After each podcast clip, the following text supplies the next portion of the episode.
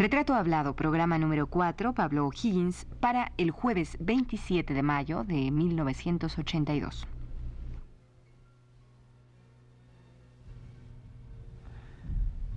Radio UNAM presenta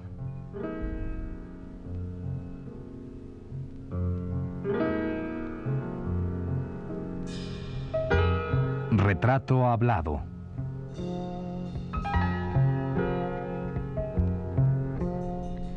Pablo Higgins.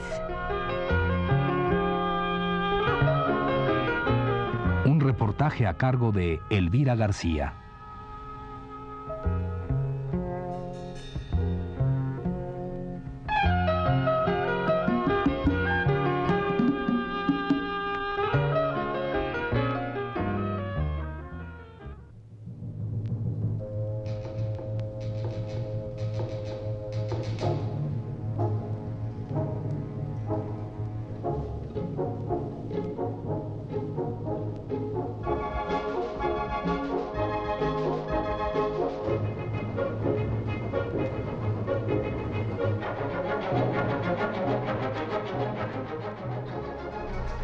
La obra de arte habla por igual a todos los hombres, sea cual sea su condición social, y sobrevive a la etapa histórica en que fue creada.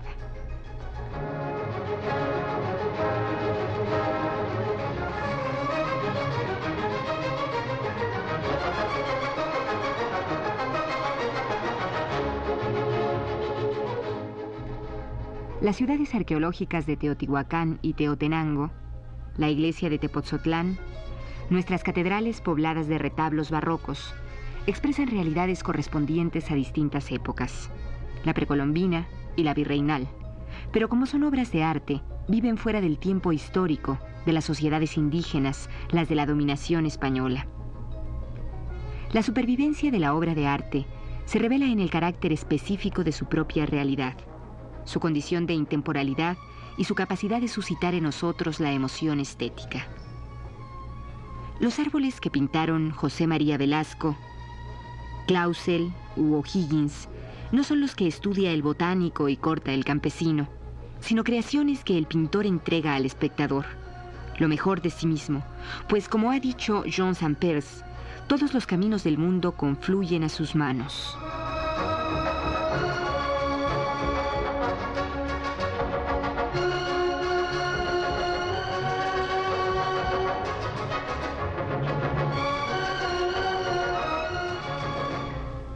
Así escribía, hace poco más de cuatro años, el crítico de artes plásticas Rafael Carrillo Aspeitia, en el texto a la exposición de Pablo O'Higgins, presentada en 1978 en la Sala de Arte Contemporáneo de Toluca, Estado de México.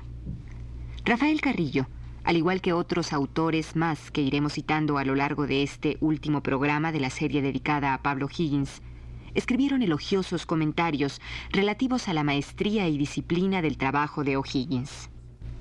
Todos ellos coinciden, aunque cada quien lo dice en palabras distintas, que las litografías y los trabajos a línea son de gran calidad, pero que indudablemente O'Higgins alcanza sus mejores logros en el mural que incluso, en ciertas ocasiones, como en el caso del mural exterior del Palacio Municipal de Poza Rica, Pablo ha innovado la técnica, al grado de que sus obras murales han resistido las inclemencias del tiempo.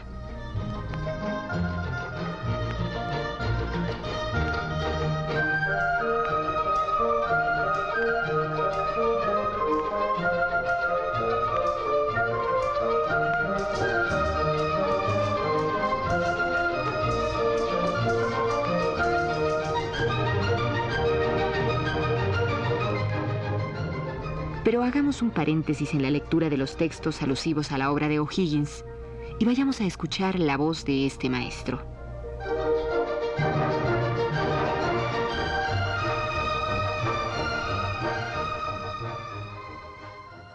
Maestro, yo quería preguntarle si usted opina, bueno, como yo, a lo mejor no opina así, acerca de, de que se está haciendo una pintura más bien individualista, una pintura para, para venderse y no para para expresar. Bueno, cada pintor, eh, cada pintor tiene sus planes probablemente, Pero para mí lo importante es lo que yo acabo de decir, ¿no? Y hay varios pintores que hagan eso. Quizá hay otros que, que, se, que se liga con el sector de galería y, y moda y toda la cosa, ¿no? Pero eso me parece una, un camino eh, equivocado para un buen pintor.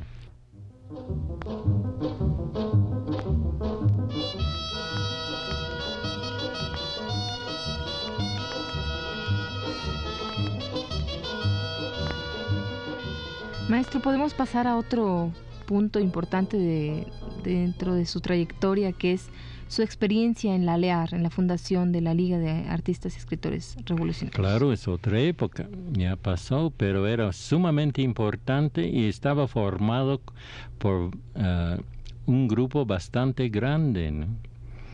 Eh, era de uh, escritores, compositores, pintores, etcétera. Y este y habían gentes ahí de que participaban directamente para para ayudar a los problemas del pueblo, ¿no? Eso era la, la el carácter de la LIAR cuando se fundó. Por ejemplo, este Silvestre Revueltas tuvo que ir a Guadalajara para presentar la coronela. El, el, la Liar le ayudó y Marinelo le, le ayudó en el tren para llegar a tiempo y ahí tocó la primera en eh, presentación de la coronela. ¿Cómo está Y eso fue hecho con la ayuda de la Liar. Claro.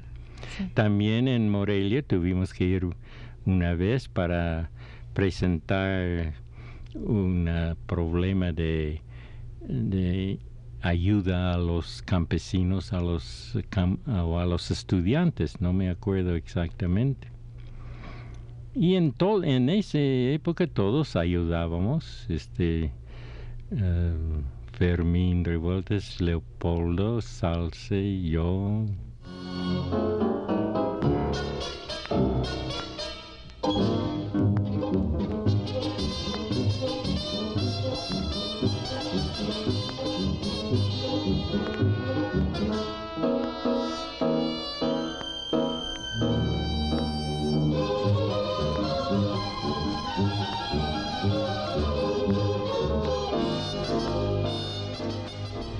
Alfredo Guati Rojo también ha escrito una presentación para la obra de O'Higgins. En ella, Guati Rojo dice así.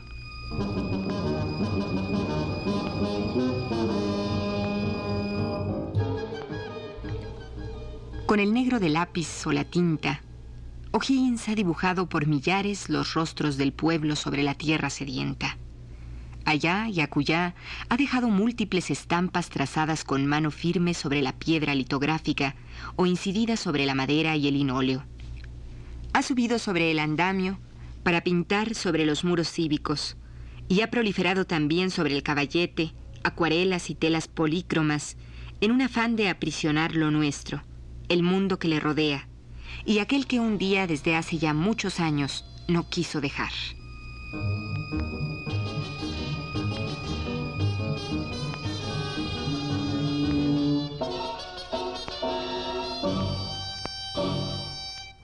Maestro, ¿cuál es su participación en el cardenismo a nivel pictórico?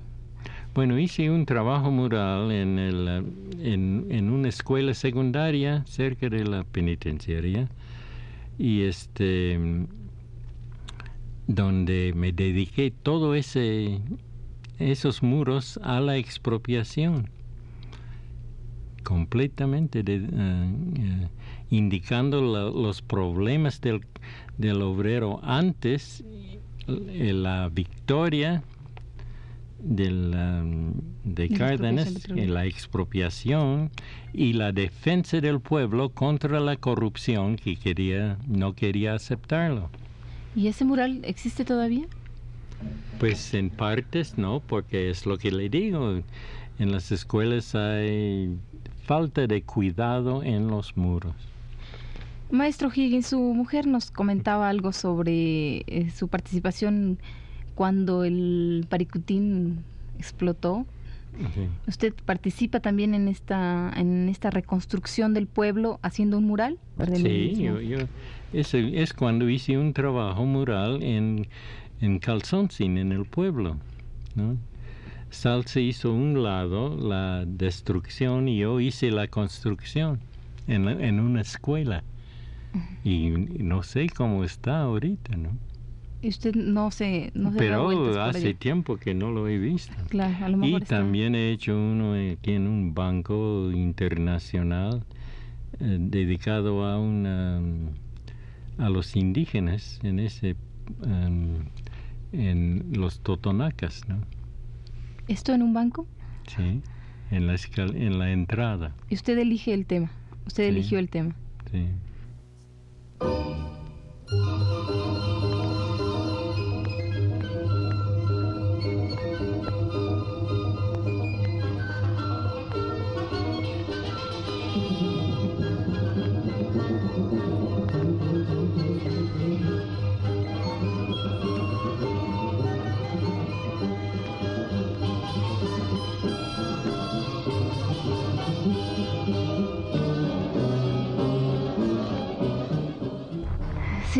De Jesús, ¿cómo podríamos eh, remontarnos un poquito a algunas anécdotas que usted debe conocer de, pues, de los distintos trabajos en los que ha estado don Pablo? Usted me comentaba alguna acerca de los tepehuanes y en relación a unas minas. ¿Cómo va esa? Bueno, lo, que, lo que estábamos diciendo era que Pablo debería jubilarse porque cuando se pone también a enseñar se le olvida el tiempo y yo recuerdo una vez, tenía que ir a Iztapalapa porque estaban haciendo, iban a hacer una pintura mural sus alumnos en un en Palacio Municipal de ahí. Entonces tomaba taxi, nosotros vivíamos en Chapultepec Morales, él iba a la Esmeralda, tomaba taxi en Chapultepec Morales, iba a la Esmeralda, recogía a los muchachos, los llevaba en el taxi. El taxi se quedaba esperándolo toda la mañana ya, unas cuando menos tres horas, y regresaba entonces era un dineral de taxi en aquellos años, 200 pesos o algo así. ¿Y qué sucedía? Ganaba 300 a la quincena. Entonces era, era todo su tiempo, a veces, no perdido siempre porque algún muchacho tenía talento o lo que fuera y para él eso es muy importante. Pero tratamos de que se jubilara y cuando fuimos a ver su hoja de servicios, había muchos ceses Pablo trabaja para desde 26 para Secretaría de Educación, antes que hubiera claves. Las claves principian en 31. Entonces estuvimos viendo toda su hoja de servicios y, y un, bueno, Pablo, ¿por qué, ¿por qué te cesaron en esta fecha? No sé qué. Y tiene muy buena memoria. Entonces, bueno, esto fue las misiones culturales en Durango. Como usted sabe, las misiones culturales la integraban un grupo de profesionales, un médico, una enfermera, un ingeniero, un pintor, etcétera. Fue un gran jalón en la historia de México. Entonces Pablo se integró a las misiones culturales a pedido de Moisés Sáenz. Va a, este lugar en Durango y había la lucha de los cristeros. Los tepehuanes tenían que remontarse a la montaña vez Pablo ve un rastro de sangre y lo sigue, porque y llega a una cueva muy grande donde había tepehuanes. Él dice que la cueva era muy limpia, muy barrida y todos los, todos los tepehuanes estaban ahí, familias enteras. Rodeaban a un muchacho herido. Entonces Pablo se acerca y les ayuda. Entonces le saca la bala con una navajita de rasurar. Siempre trae una navajita en su libreta para sacarle punta lápiz. Entonces, pues imagínase la asepsia y todo eso, pero el muchacho se salva. Pablo va todos los días a, ver cómo sigue, a llevarles algo de provisión. Pero luego los compañeros de la misión le dicen que tienen que regresar a la Ciudad de México, porque ya se termina su, su estancia ahí. Pero dice que no nos podemos ir porque este muchacho está enfermo y pues fiebres, etcétera pues no importa, Pablo, nos tenemos que ir. Entonces él se queda. La misión se viene y cuando Pablo ya se va a venir, le dicen los tepehuanes que ellos quieren regalarle algo. Dice Pablo, no, no me tienen que dar nada. Al contrario, yo les voy a, dejar estos, estos papeles para que los niños hagan dibujos. Les dejó colores y papeles y eso y se vino. Como a los dos días o tres vinieron los tepehuanes en unos caballitos chiquitos, que son los que tienen en Durango, y le entregaron a Pablo un rollo de papel. Dice que eran muy hermosos, como unos códices. ¿Quién, quién, dijo, ¿Quién dibujó esto? ¿Los niños? No, dice nosotros, los viejos, son para ti. Pablo se los trae, va a la Secretaría de Educación y claro que estaba cesado. Era normal, pero Pablo eso no lo, no lo puede comprender porque él pensaba si está haciendo una cosa buena para México, ¿por qué lo van a cesar? Claro, él tiene otra mentalidad muy distinta al, al sistema burocrático que se maneja, digamos. Bueno, sí, porque si la misión cultural tiene un objetivo y el objetivo es ayudar a las gentes, pero la misión cultural también tiene tres meses en cada lugar. Entonces, claro, lo cesan, pero él cuando lo cesaba no, no se ponía mortificado, se iba a pintar. así cada cese tiene una historia interesante porque hay otra de unas minas que también en misiones culturales va a la mina, ve cómo viven los mineros adentro y entonces con los demás compañeros piensan en que deben hacer una huelga los mineros hacen la huelga, los misioneros los asesoran, pero también antes de terminar la huelga tienen que venirse. Dice Pablo, es que no los podemos dejar solos en, esta cosa. Él se vuelve a quedar, otro cese. Total, fue muy difícil la jubilación, pero ya se jubiló, se jubiló por edad en lugar de por tiempo trabajado. ¿Qué edad se jubiló? Pues ah, después de 60. A los 60 se puede jubilar sin, sin eso, entonces tiene un gran sueldo, creo que tres mil pesos mensuales, una cosa así. Yo sé que casi en el salario mínimo, aún cuando les están aumentando. Pero sí, sí sé que no es el salario mínimo porque nosotros tenemos la casa hipotecada por el ISTE y entonces pues no nos descuentan y no nos descuentan. Fuimos a ver y claro, ahora yo pienso que es por eso, porque el salario mínimo no se debe grabar.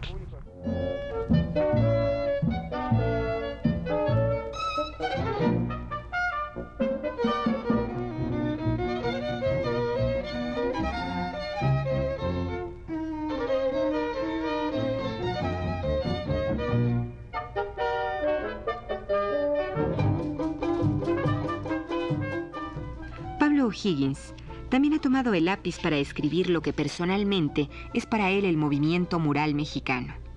Así pues, antes de concluir este programa, daremos lectura al texto escrito por la mano de O'Higgins, que dice así.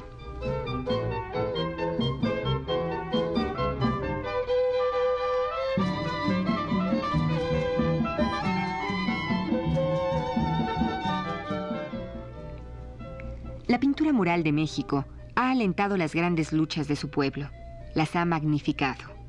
Es un llamado a perseverar en el camino rudo y lleno de peligros que las masas deben recorrer para lograr sus propósitos de emancipación nacional y social. Ni Diego Rivera, ni José Clemente Orozco, ni ninguno de nosotros hubiera realizado lo que ha hecho sin esa comunión con el pueblo, sin el apoyo de los mexicanos, sin la comprensión del gobierno surgido de la revolución, sin el aliento de los compañeros. ¿Qué diferencia entre México, un país pobre, lleno de carencias, pero sensible, creador, con países ricos pero sordos a las grandes empresas del hombre en el arte?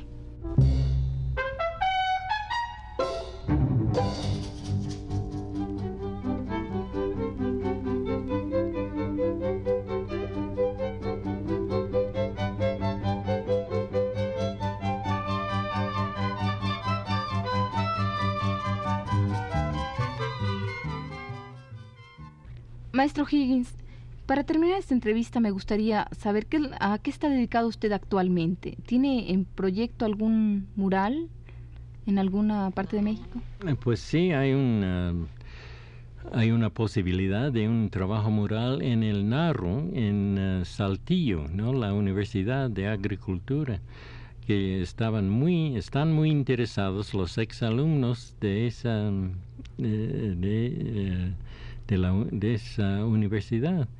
Y es muy, me parece eh, muy interesante y, con uh, muchas buenas posibilidades. En primer lugar, está ligado directamente al pueblo de los jóvenes estudiantes que vienen del campo para estudiar, muchos de ellos. Y este, también el tema es interesante porque es el problema de los ejidatarios, la formación, cuando Cárdenas inició eso, la formación, la formación de los ejidatarios. También se inicia con la batalla de la angostura de, contra los americanos.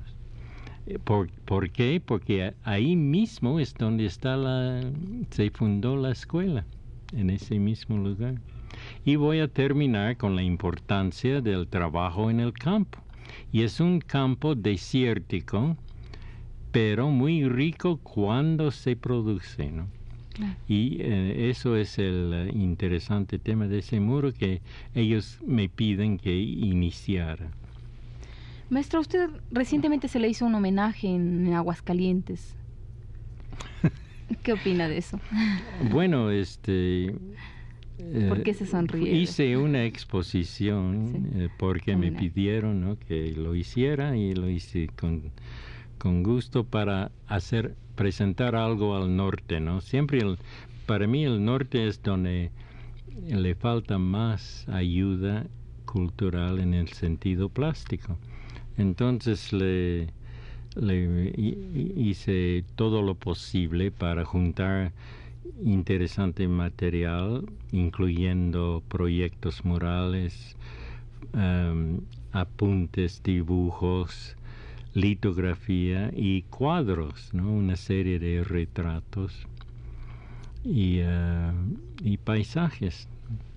Y entonces está en el Museo del, eh, de Aguascalientes y se inició esa exposición para cuando se abrió la feria de De, San Marcos.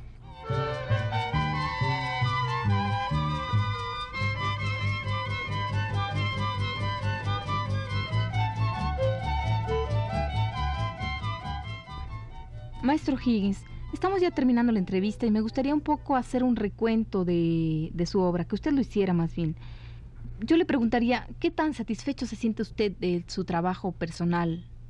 El trabajo este que ha realizado usted en México, desde el momento que llegó a México y conoció a Diego Rivera, conoció la revolución, conoció el pueblo mexicano. Bueno, me siento muy, uh, muy uh, con, con bastante seguridad que lo que he logrado pintar, una gran parte se ha ayudado a México y espero que sí. Claro, a veces hay, uno eh, encuentra problemas y choques y es natural, ¿no? Pero dentro de todo yo creo que se ha quedado algunos mensajes muy claros y definitivos, que yo creo que sí ayuda a nuestro México.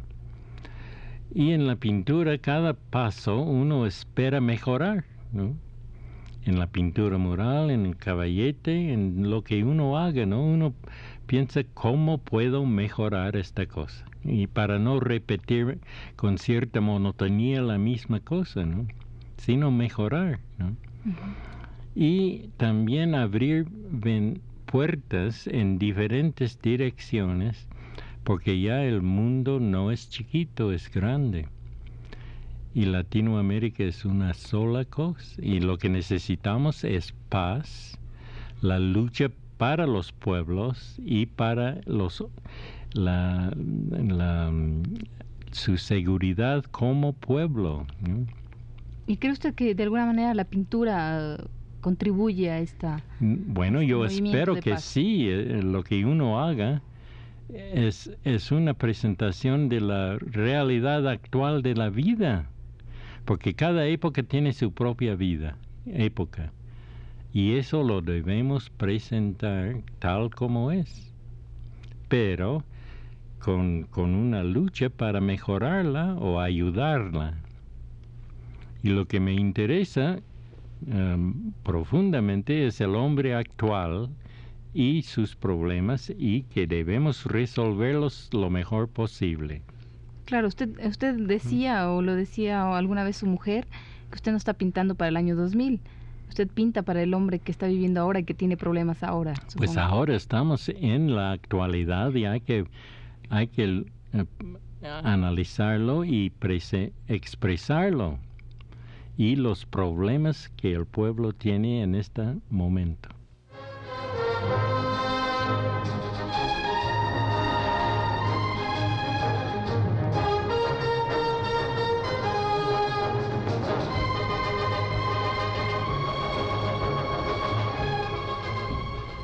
Esta fue la cuarta y última parte del programa sobre Pablo O'Higgins. Gracias por su atención.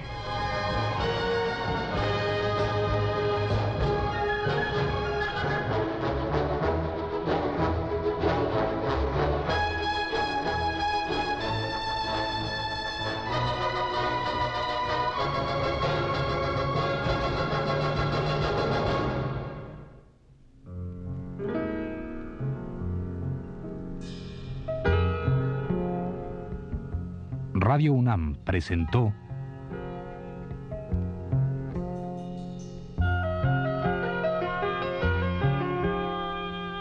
Retrato Hablado.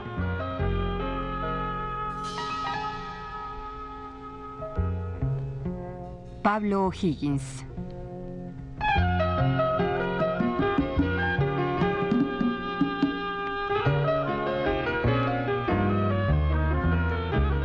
Reportaje a cargo de Elvira García.